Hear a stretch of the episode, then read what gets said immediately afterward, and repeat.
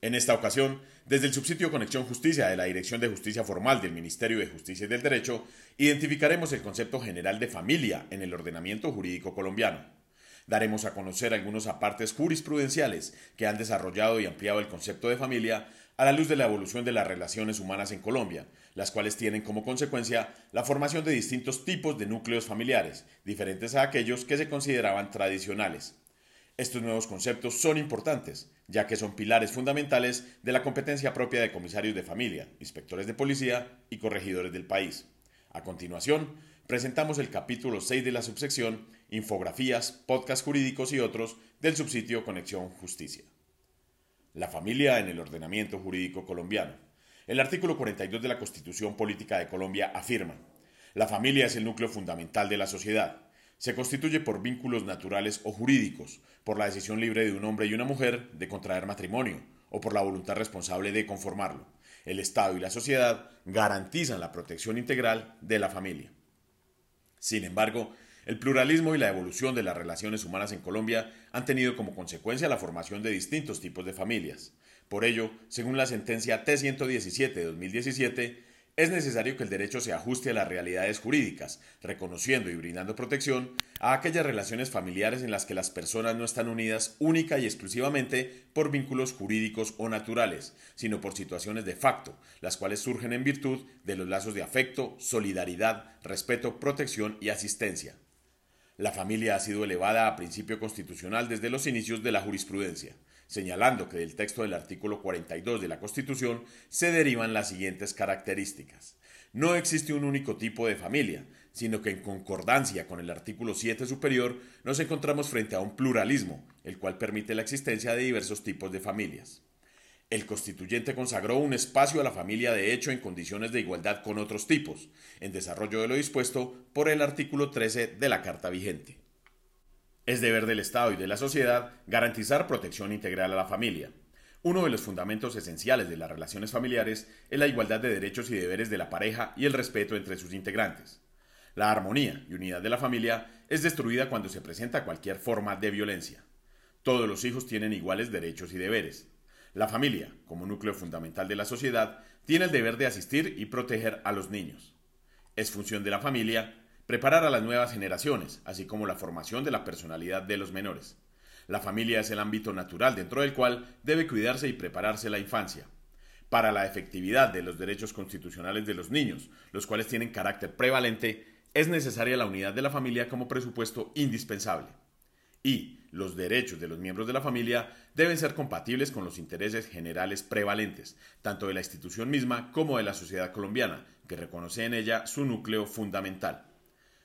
Es en razón de estos fines que se le garantiza una igualdad plena en términos de protección y prestaciones a todas las formas familiares que puedan surgir en el marco del Estado pluricultural, debido a que éstas buscan cumplir con su rol preponderante en la sociedad.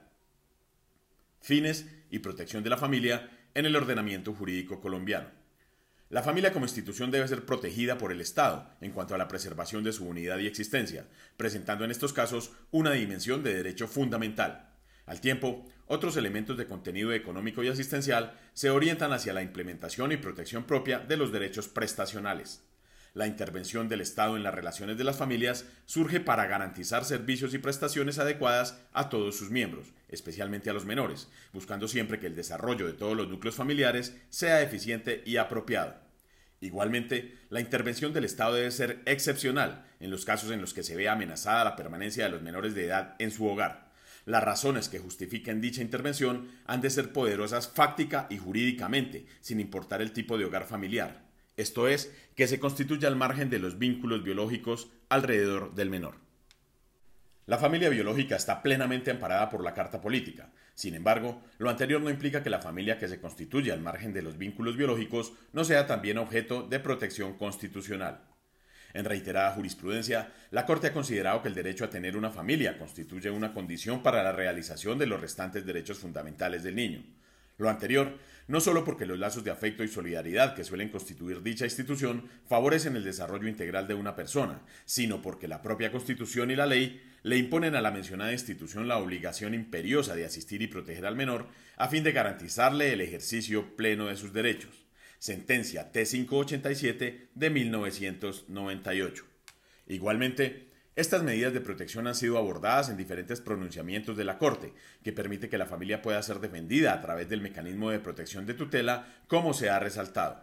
En tal sentido, desde temprana jurisprudencia la Corte ha entendido que la familia no puede ser desvertebrada en su unidad ni por la sociedad ni por el Estado sin justa causa, fundada en graves motivos de orden público y en atención al bien común y sin con el consentimiento de las personas que la integran, caso en el cual dicho consenso debe ser conforme al derecho. Sentencia T587 de 1998. La tipología de las familias en el marco del Estado pluricultural. La familia puede surgir desde diversas fuentes que se han caracterizado por responder en su formación al escenario pluricultural, social y jurídico en el cual aparecen, debiendo ser protegidas en todo momento por su carácter fundamental y gozar en igualdad de condiciones de todas las prestaciones. Al respecto, en la sentencia C577 de 2011 se indicó la doctrina ha puesto de relieve que la idea de la heterogeneidad de los modelos familiares permite pasar de una percepción estática a una percepción dinámica y longitudinal de la familia, donde el individuo, a lo largo de su vida, puede integrar distintas configuraciones con funcionamientos propios. El carácter maleable de la familia corresponde con un Estado multicultural y pluriétnico que justifica el derecho de las personas a establecer una familia de acuerdo a sus propias opciones de vida, siempre y cuando respeten los derechos fundamentales, pues en razón de la variedad, la familia puede tomar diversas formas según los grupos culturalmente diferenciados, por lo que no es constitucionalmente admisible el reproche y mucho menos el rechazo de las opciones que libremente configuren las personas para establecer una familia.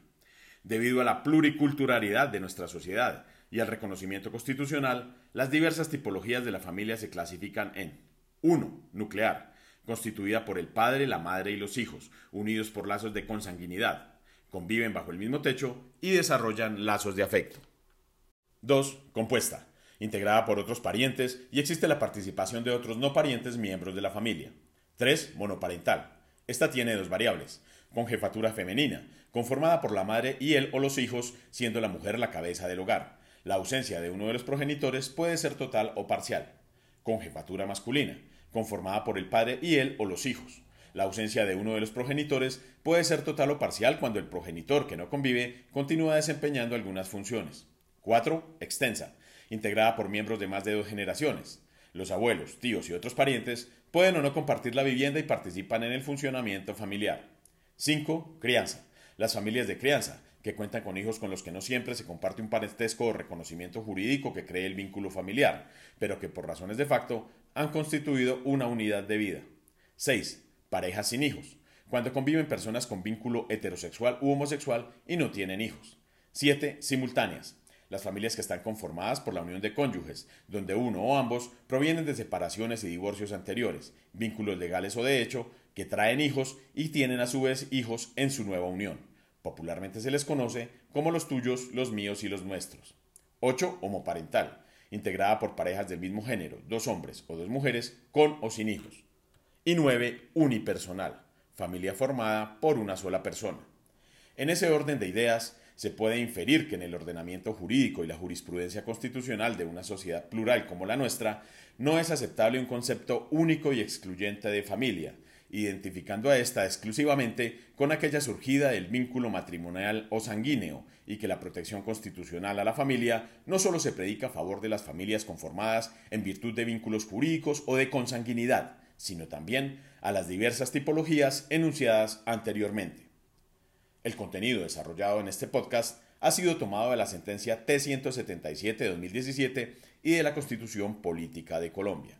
Para ampliar la información, consulte la sentencia T117 de 2017 en la subsección Lineamientos, Jurisprudencia y Documentos para comisarios de familia, inspectores y corregidores del país en el subsitio Conexión Justicia.